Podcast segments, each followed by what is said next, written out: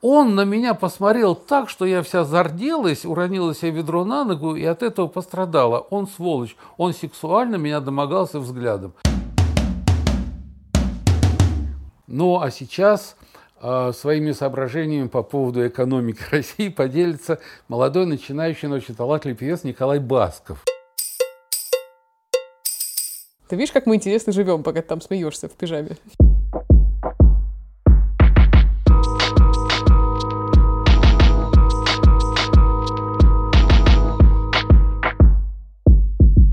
Всем привет, это подкаст «Ну, пап», и я его ведущая, Ира Сергеева. И я, безнадежно ожидающий чего-то, Леонид Сергеев, соведущий. Ты знаешь, мы сегодня поговорим о штуке, которая, мне кажется, совершенно логичной для омерзительного 2020 года.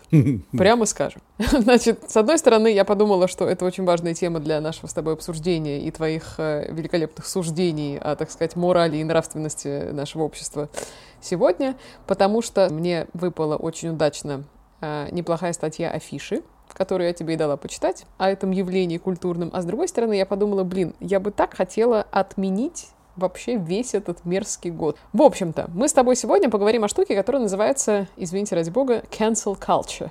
Cancel culture, yeah. А по-русски? По-русски это называется культура отмены или канцелинг. Как тебе удобнее? Канцелинг. Ну, да, надо приобщаться к мировой культуре, да, канцелинг. Значит, смотри, какая история. Она действительно недавняя, и на каком-то пике своем она оказалась в этом году, потому что если посмотреть в э, данные такого инструмента Google Trends, это есть такая штуковина, где ты смотришь на то, какие явления, какие понятия были самыми популярными с точки зрения запросов поисковых в Гугле в этом году. Или, условно, я туда могу натыкать, например, не знаю, Барт Леонид Сергеев и посмотреть на протяжении последних, там, не знаю, ста лет, ну, утрирую, да? Там, А, что говорят да, об этом барде в Малайзии? Сколько, да, людей тебя ищут, можно посмотреть по странам, можно на кириллице искать, на латинице, да, да, да, и тебе будут показывать частотность этих запросов. В общем, все мы под колпаком у Мюллера. Абсолютно. Так вот, согласно данным Google Trends, э, термин cancel culture оказался на пике популярности именно в июне 2020 года. И несмотря на то, что первые какие-то ростки появились еще в 2017 году, и мы сейчас поговорим о том, с какого кейса, в общем-то, все началось, действительно, в этом году вот эта печальная штука, и мало того, что Google Trends отметили, что почему-то стали много искать именно эту cancel culture несчастную, еще и есть штука, мы, кажется, с тобой уже обсуждали, что каждый год Оксфордский словарь выбирает какие-то э, слова года, да, самое там общеупотребимое, самое частотное слово, которое вдруг взлетело внезапно там в э, употреблении людьми языка. И в этом году Оксфордский словарь тоже немножко поломался, они не смогли выбрать одно слово, и они выбрали по слову на каждый месяц. И вот в июле 2020 года словом месяца стало выражение cancel culture или культура отмены.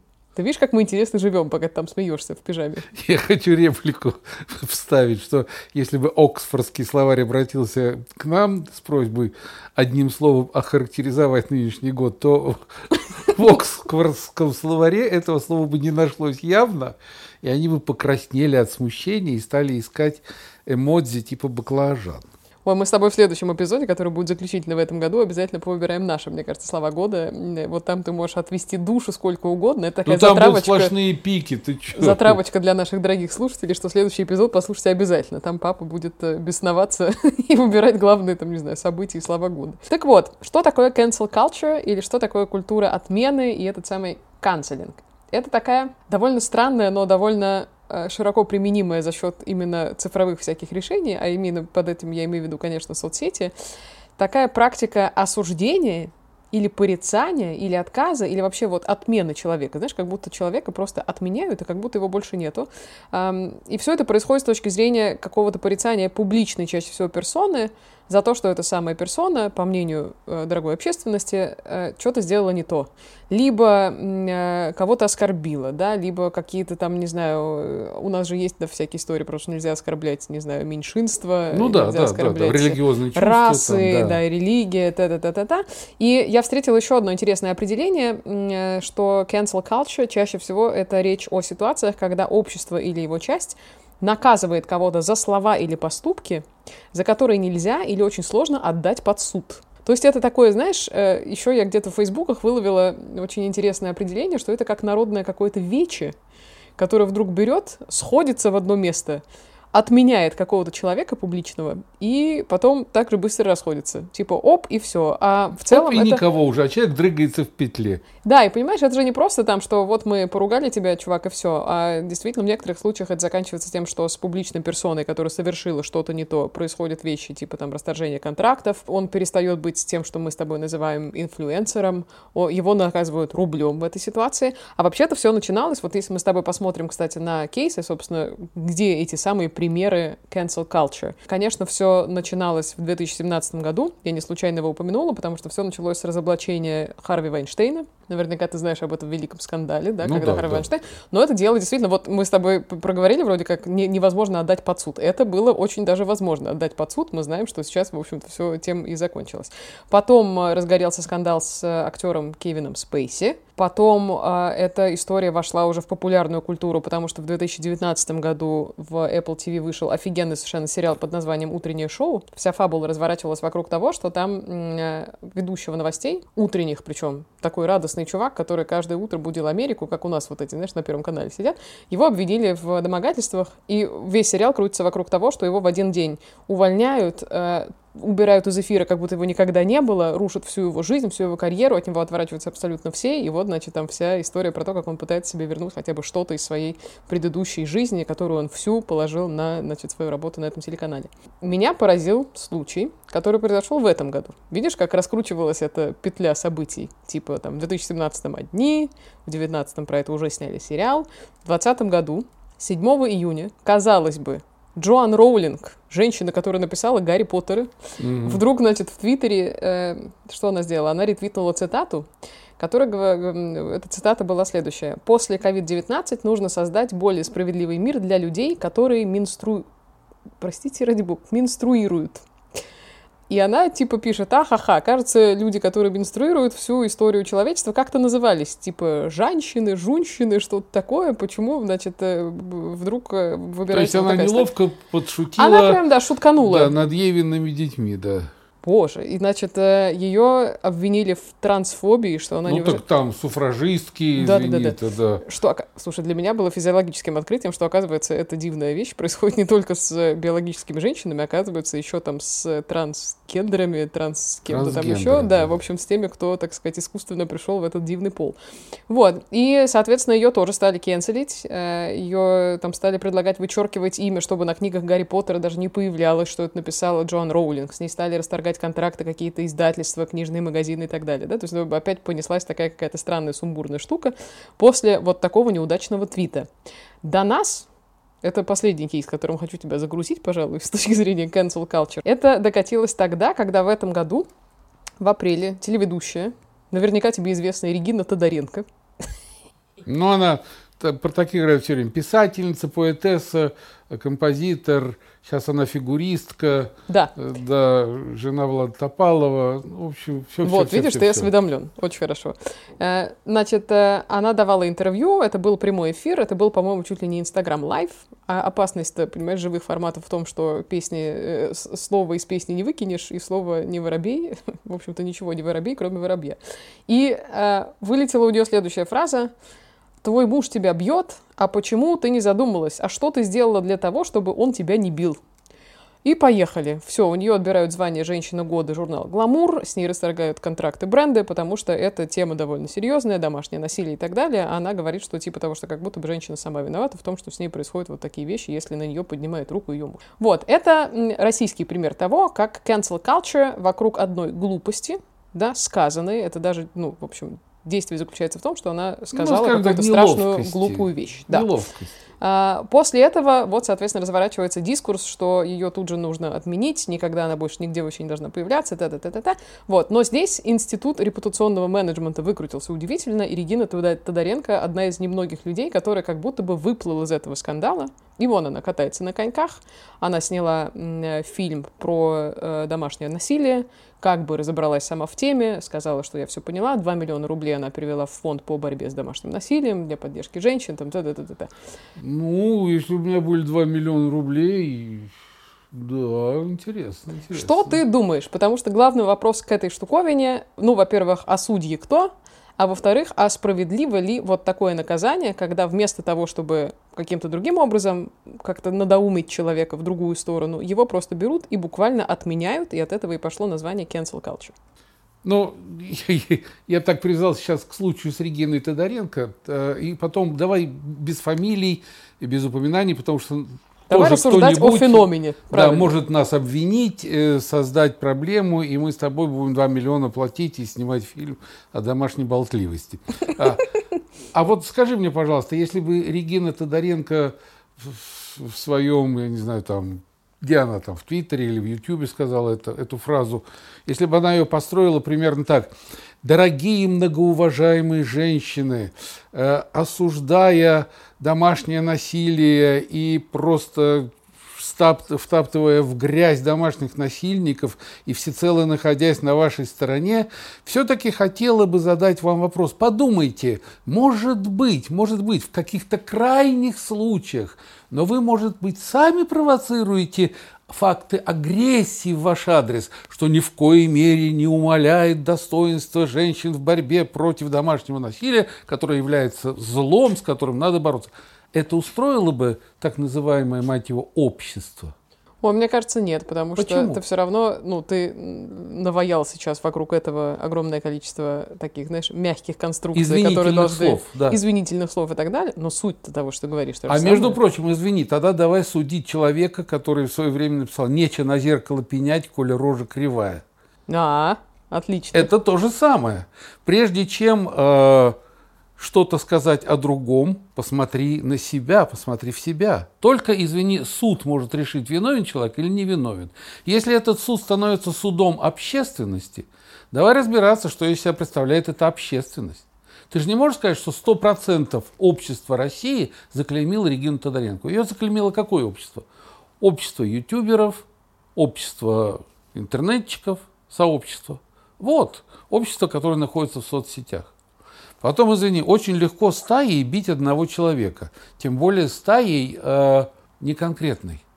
Вот ты говоришь, набежал миллион человек, угу. гавкнули, утопили человека и убежали. И людей-то нет, есть только ники, есть только придуманные какие-то, а мнения очень конкретные. И вот уже журнал «Гламур», который, я не знаю, имеет ли право журнал «Гламур» э, определять человека года – но по версии журнала «Гламур», наверное, имеет. Он уже отбирает это звание, уже там какие-то многомиллионные э, контракты расторгаются, и мир уже... Я тебе скажу, доченька, то, что мир сошел с ума, это давно уже известно, и мы не будем это, как говорится, подтверждать лишний раз. Но все происходит, ну как тебе сказать, для меня, вот когда я разбирался для себя в этой теме, появление вот этого вот канцелинга – это, опять же, мода. Это, ну как тебе сказать, маятник. Представь себе огромный гигантский маятник. Это наша жизнь. Он качается влево, и 50, 60, 70 лет назад мы имеем что? Мы имеем э, в конце 50-х, 60-е, 70-е годы сексуальная революция. Мы имеем хиппи, которые отрицают все, которые бросают, порываются этим буржуазным укладом, которые ломают стереотипы. Маятник идет вправо. Дик-дик-дик-дик-дик-дик-дик-дик. И вот уже появляется толерантность, пуританство, такое псевдопуританство – вот уже появляется родитель один, родитель два, чтобы ненароком не обидеть неполную семью. Вот уже появляется ханжество, возведенное в абсолют, возведенное чуть ли не в государственную политику. Этот маятник э, туда-сюда катается э, систематически, то есть нет вариантов на это повлиять. Это просто история Я так думаю, циклично развивается, или или нет? С развитием э, интернета, с развитием э, коммуникаций, наверное, этот маятник будет ну, убыстряться, ускоряться, чаще туда-сюда, туда-сюда, туда-сюда.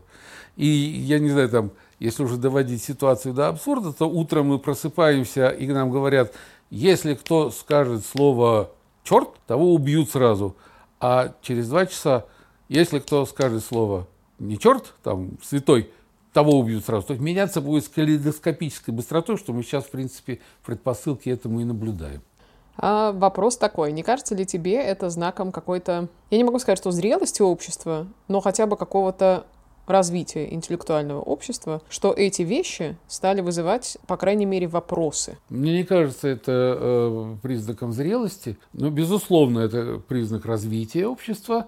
Но развитие в каком плане? Общество не понимает, э, по какому пути ему надо идти, скажем так, до конца, а общество мечется то вправо, то влево, то вправо, то влево, как бы пытаясь нащупать верный путь. Наверное, в столкновении каких-то разных, э, ну, скажем так, правд, не истин, а правд, потому что у каждого правда своя, а истина всегда одна. Что-то в результате должно выкристаллизоваться и стать истинно верным путем. Но, на мой взгляд, общество сейчас в больших еще поисках этого пути, и пока оно ищет этот путь, его будет колбасить, его будет шатать, и еще раз говорю, а послезавтра Харви Вайнштейн подаст в суд на то, что его обвинили в том, что они сами его спровоцировали в чем. И я тебя уверяю, что какой-нибудь басманный суд Вашингтонского дистрикта осудит всех этих тел, телок, которые на него подавали в суды за то, что там 25 лет назад он там затащил ее за угол и, и, и дал прикурить. Понимаешь? Не исключаю такой возможности. Вот смотри как, здесь есть вопрос в том, что Никто не спорит с тем, что то, что сделал Харви Вайнштейн, заслуживает наказания. Так ведь? А что сделал Харви Вайнштейн? Мы знаем. Ну, он изнасиловал ряд женщин. Изнасиловал? Да. Это медицински подтверждено? Ну, суд вынес решение, что да, было так. Что происходит дальше? Вот почему говорят, по крайней мере, почему есть вопросы к самой культуре вот этого канцелинга. В первый раз в Нью-Йорк Таймс про это написали, и мне кажется, вот довольно неплохое мнение, что канцелинг — это токсичная практика, при которой люди пытаются исключить из дискурса любого, с кем они не до конца согласны. О, значит, вместо можно того, манипулировать. Вместо того, чтобы сфокусироваться на проблемах дискриминации и несправедливости. И каким-то образом, ну, типа, знаешь, не просто отменить, а как-то пофиксить. Вот в этом, мне кажется, проблема какая-то не до конца, как будто эта культура кенселинга решает проблему того, что, да, в обществе творятся какие-то неверные вещи, неправильные. А я тебе скажу, что можно, если бредить дальше, то можно создать сообщество, так. которое будет за деньги выполнять какие-то заказы на канцелинг в отношении определенных людей. Вот у меня есть сообщество, туда входит, не знаю, там 5 тысяч человек. Угу. Мне поступает заказ, что там Сидор Пафнуич Н мешает мне, э, потому что моему продвижению.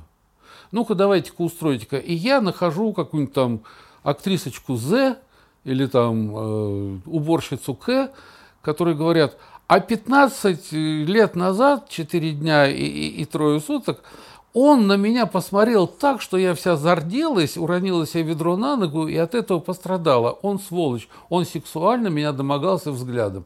И попробуй, докажи, что это не так. Пять тысяч человек сразу начинают писать, они создают общественное мнение. А почему нет? Я сейчас бредила, давай сделаем такое. Ты знаешь, заказов будет море. Батенька, да вы политтехнолог, я вам скажу, что просто армия ботов и вперед. Я пол-литр технолог. Кошмар. Скажи мне, пожалуйста, а у тебя есть какие-то воспоминания из Советского Союза относительно слова «самосуд»? Что-то такое происходило вообще когда-то? Вот это общественное порицание. Были же какие-то вот там доски позора. Да, но это не самосуд. Самосуд все-таки мы привыкли, это когда там толпа дрекольем забивает насмерть кого-то. Ну что, лайтовая версия. Вот, общественное порицание, позор. Э. Ну, общественное порицание. У нас было общественное порицание. Ну, комсомол, извини, комсомольские собрания, там кого-то прорабатывали, кого-то прописачивали, прописочивали, угу. прописичивали. И человек вставал, каялся, говорил там, краснел, потел, что я больше не буду. У нас, э, ты что, э, в, в начале 80-х у нас в Казани тигр съел человека в зоопарке. Господи. Ну, больной залез туда, к нему в клетку, начал его укращать. А перед этим он пришел э, в редакции газеты и сказал, я буду завтра тигра укращать.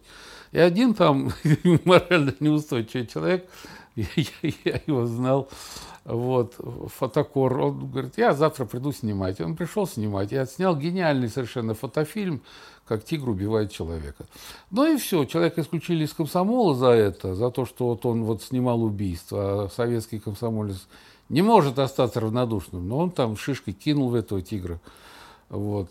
А тот просто был больной, который полез в клетку. Тигр-то не хотел ничего, он лежал на солнышке, грелся. Угу. А этот подбежал, стал ему какие-то мантры петь, там, за уши дергать, там, усы поджигать. Тигр ему дал лапу и ушел. А он возьми да и помри. Вот. И было комсомольское говорю, собрание, комитет комсомола. Вот его исключили из комсомола. И человек просто сломали карьеру. Он шел там на хорошее место в э, республиканскую газету, а в результате, я не знаю, что он сейчас и где он сейчас, но в результате он в какую-то многотиражку еле-еле распределился. Так что было всякое, и это было, чтобы советский человек не зазнавался и не отрывался от коллектива, периодически устраивались чистки песочки всякие периодически. Но смотри, как интересно, если здесь было понятно хотя бы как ответить на вопрос, а судьи кто, или хотя бы почему, потому что... Вот, было, и вторую хорошую цитату была, судьи кто. Была да. опора хотя бы на то, что, ну, не знаю, вот ты говоришь, что комсомолец не должен, да-да-да, то есть была какая-то доктрина, что должен, а что не должен в целом комсомолец или пионер, или там кто не, ну, угодно. ну здесь тоже старый еврей не должен насиловать молоденьких актрис, тоже это доктрина очевидно, то есть это какое-то общественное такое, знаешь, э, как Морально-этическое положение, да. Да, очень общее. Но при этом, посмотри, если у тебя там, не знаю, тебя порицать собираются комсомол, это понятно, кто эти люди и так далее. А здесь, когда мы вонзились в абсолютно разрозненную, массовую э, штуку, да, у тебя есть масса людей. Чем характерна масса? Масса не представляет из себя какой-то индивидуальности, да, у да, тебя есть ну огромная я об этом и говорил. волна. Безымянная стая налетела, растерзала и опять свалила. Все. Вот, вот интересно, как с этим быть, потому что у меня все еще вопрос, что если вещи заслуживают порицания, наверное, их стоит порицать, но как понять, э, где вот та тонкая грань между порицанием каким-то, да, там, не знаю, исправлением и просто забиванием человека? Можно ли вообще эту грань определить, особенно в той цифровой реальности, в которой мы находимся сегодня? В этом плане, мне кажется, можно поговорить о чем? Ну, о морали. Сейчас, конечно, многие начали ухмыляться, кто-то заржал в голос, услышав это чуждое нам в современности слово. Мне кажется, по моему глубокому размышлению, мораль – это некий свод таких э, принятых правил, принятых, ну, скажем так, обществом, всечеловеческим обществом, определено, что нельзя делать то-то, то-то, то-то, то. Ну, я, я не знаю, там, нельзя убивать людей, нельзя убивать себе подобных. Хотя, говорят, мне скажут, если война, то почему нельзя? Да? Ну, а там враг, там уже вступают другие какие-то э, вещи. Но, я не знаю, нельзя, извините за выражение, гадить на троллейбусных остановках ни в Париже, ни в Лондоне, ни в Якутске, ни в Токио, ни в Москве. Ну, нельзя. Ну, не то, чтобы там стоит табличка «здесь не гадить», а всем понятно, что это не надо сделать, потому что нельзя, ну, это, это противоречит вот общепринятым нашим нормам морали. Вот когда э, морализировать начинает вот эта вот без, безымянная стая, достаточно многочисленная, вот это страшно. Потому что э, Жванецкий гениально сказал, помнишь, это в драке не помогут, в войне победят. Вот когда э, собирается вот такая стая, поскольку она инкогнита, она отвязная, она распоясанная, она не сдерживается никакими инстинктами хотя бы вот ай-яй-яй, я вот скажу такое, а меня потом могут там, не знаю, там найти, заклеймить, там, побить те, против кого я скажу. Здесь этого нет. Здесь только там ГБ, ФСБ может отследить там, и найти источник и за какой-нибудь там твит посадить на 4 года. Это, вот что страшно. Вот страшно вот эта безымянность и искусственность. Это вот слово «хайп» стало модным. Вот заменила уже отжившее свое слово популярность. Угу. Так вот, желание стать популярным любой ценой, желание хайпануть, оно зачастую сейчас и во многих перечисленных тобою вариантах э, зачастую оно берет верх над здравым смыслом. Над здравым даже не смыслом, а здравым размышлением. Если вот сесть просто спокойно и подумать над определенной какой-то ситуацией, то, наверное, там Роулинг и совершенно ничего не имела против менструирующих женщин. Это просто была добрая шутка женщины же.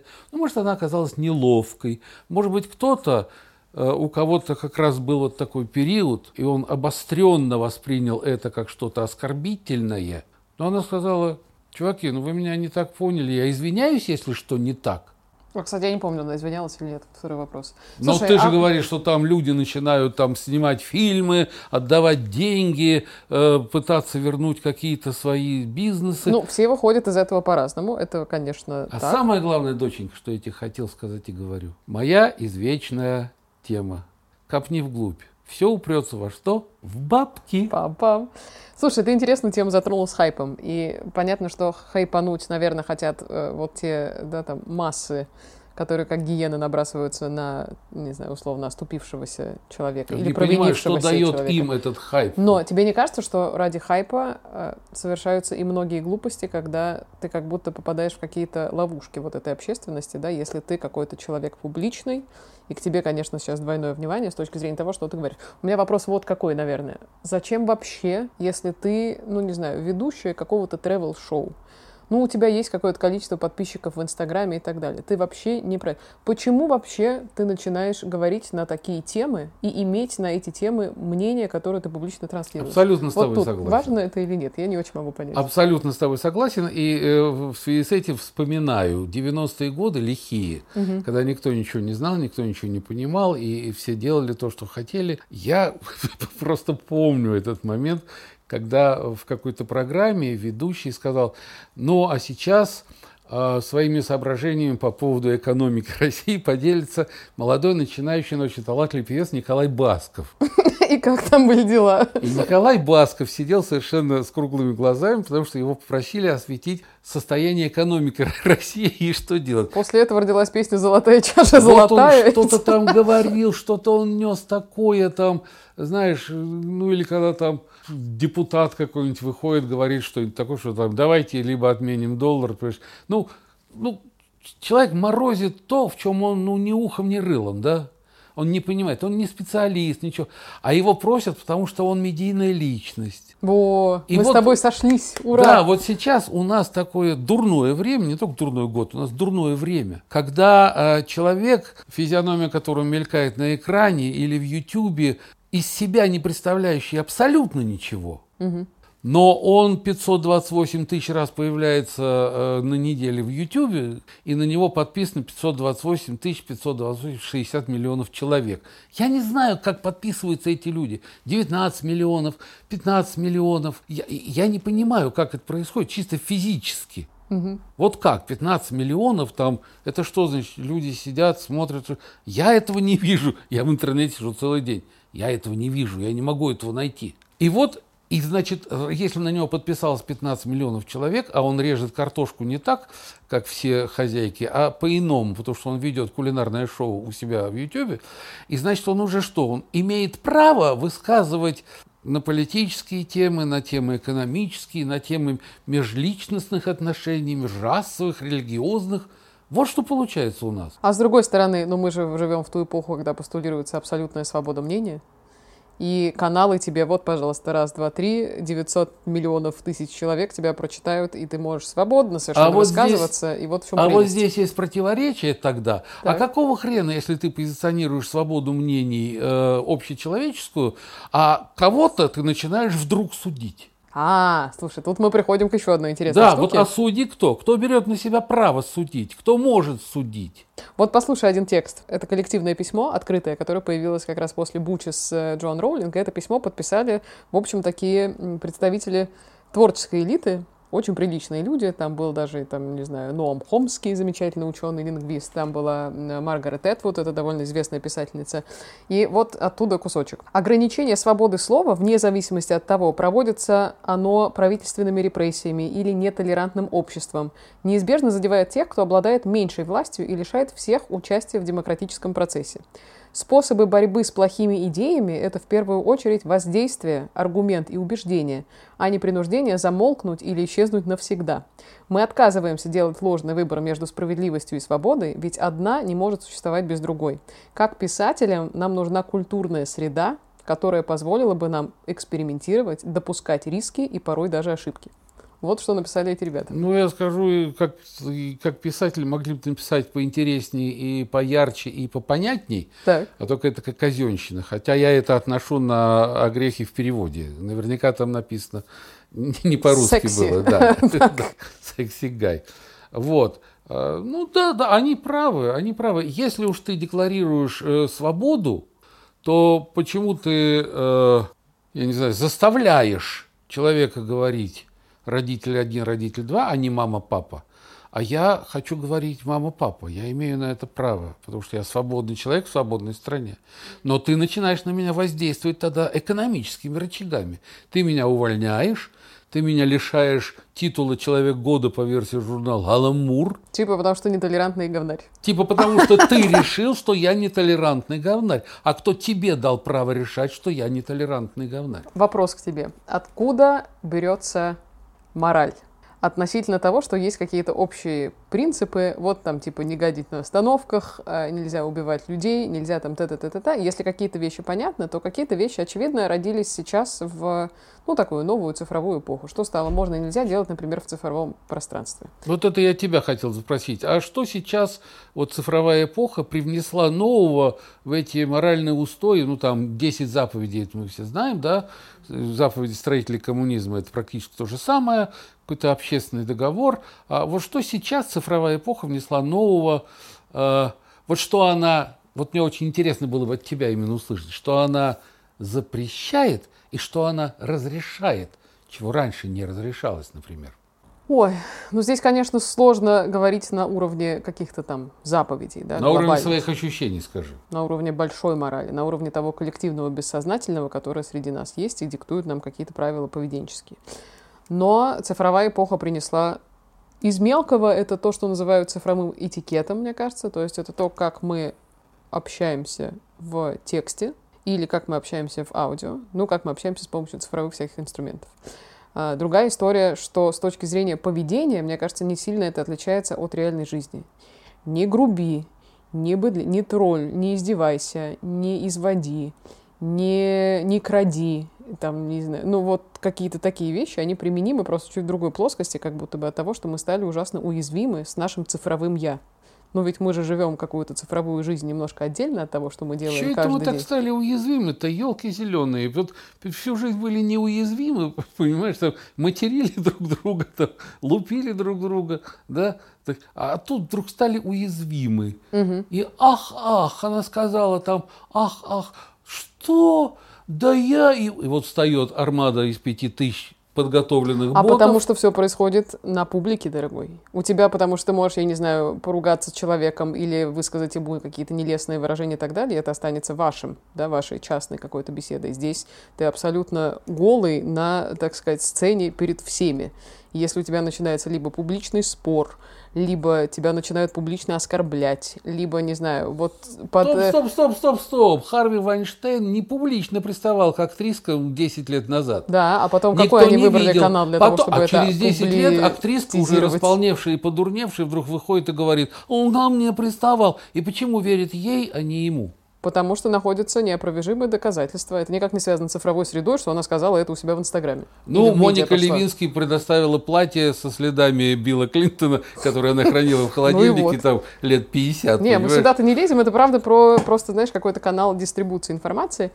Но, э, тем не менее, вот этот вопрос про цифровую мораль, он безумно интересный. Какие внедрились новые правила, или мы все еще должны, в общем, соблюдать все базовое человеческое? Друзья, напишите нам ваши ощущения о цифровой морали. Нам это очень интересно. Есть ли она, или это просто человеческое поведение, вне зависимости от того, ты сейчас говоришь с человеком с глаз на глаз в аналоговой плоскости Да. или в цифровой. И насколько мир в этой плоскости сошел с ума. Типа того. И последнее, что хочу сказать. Я, когда э, искала определение cancel culture, культуре отмены, и в одном источнике, причем в западном, я наткнулась на определение, что это новая форма астракизма. И тут я такая, тан-тан-тан, что такое астракизм? Я пошла смотреть, и Ну, это... стыдно не знать астракизм. Ну, Извините, ради бога. Подвергнуть астракизму. Там, сколько- черепками бросали. Да-да-да-да. Каждый день что-то новое. Так вот, и я выяснила, это просто, знаешь, к твоему тезису я сейчас комплиментарно очень отношусь, что все это уже было, а оказывается, астракизм — это такая штука в древних Афинах, народное голосование, во время которого э, на глиняных черепах черепках граждане голосовали за то, кого на 10 лет выставить к чертовой матери из города. И типа, все, если черепки, там, не знаю, 5 черепков за такого-то и 3 против такого-то, то тот, кто получил 5 черепков, отправляется в изгнание. И они вообще, его отменяют и канцелят на 10 лет. Родная, еще первобытные племена. э, И потом только обратно выпускают. Термин изгой откуда появился? Ну, изгоняли из племени. А знаешь, почему мы стали, мне кажется, чуть-чуть съехали от э, древних Афин куда-то не в ту сторону? Потому что сейчас cancel culture — это про порицание и отмену вообще факта существования человека, как будто бы, да, в каком-то коммуникационном публичном пространстве. А там это делалось для того, чтобы поддержать каким-то образом демократический строй, чтобы один человек не пользовался всеми благами власти, когда он становился чересчур... И э, там, извини, все-таки не все Афины там, Афины дружную толпою, да, по Бессарабии кочуют, выходили и черепками закидывали, а члены Агоры, Верховного Совета. Да, и вот а так... здесь, извини, весь интернет, я говорю, вот это наша с тобой, понимаешь, стая в пять тысяч ботов прикормленных, накинулись, растерзали и смылись. Поэтому, ребята, надо в каких-то моментах осматриваться и оглядываться аж на древние Афины, чтобы, так сказать, э, наша молодая, дивная э, мораль и цифровая демократия существовали как-то хорошо. Да, это в каких-то превращались- моментах. А всегда, ребята, надо думать. Во-первых, думать, что ты говоришь, кому говоришь, зачем говоришь. А еще думать, что ты делаешь, очевидно. Ну, и вообще думать, кто ты и что ты вообще на этой бренной земле делаешь. Что ты творишь, правда. Да. Вот так вот мы за все хорошее против всего плохого. Э, Увидимся с вами в итоговом эпизоде 2020 года совсем скоро. Всем пока!